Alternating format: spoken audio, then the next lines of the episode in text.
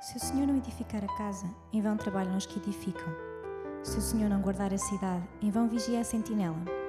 Inútil vos será levantar de madrugada, repousar tarde, comer o pão de douros, pois assim dá ele aos seus amados o sono.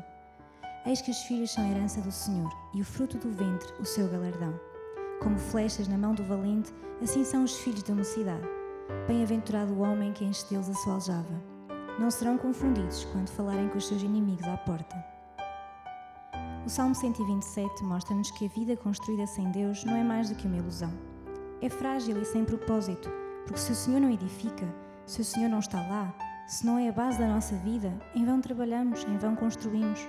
Tudo o que possamos fazer, acordar cedo, dormir tarde, trabalharmos arduamente, tudo será inútil se ele não é a base sólida em que edificamos a nossa vida. Quão profundas e sábias são estas palavras.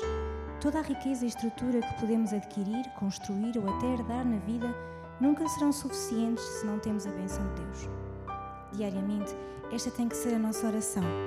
Rendemos o que temos, rendemos o que somos ou o que um dia viermos a ser, porque se Ele não está lá, em vão trabalhamos.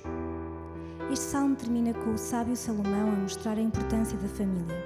Os filhos são a herança do Senhor, eles são a nossa recompensa. Filhos sempre serão um sinal de bênção de Deus na nossa vida. Filhos não são, de maneira nenhuma, uma maldição, um transtorno, uma perturbação ou um impedimento. Eles são a herança do Senhor. É preciso educá-los, investir tempo neles e nunca duvidar do seu potencial. Os filhos são como flechas na nossa mão. Temos a responsabilidade e também a autoridade para alinhá-los com o alvo certo, a vontade de Deus. E lembre-se: se Deus não está presente, vão é todo o seu trabalho e investimento. Coloque em ordem as suas prioridades.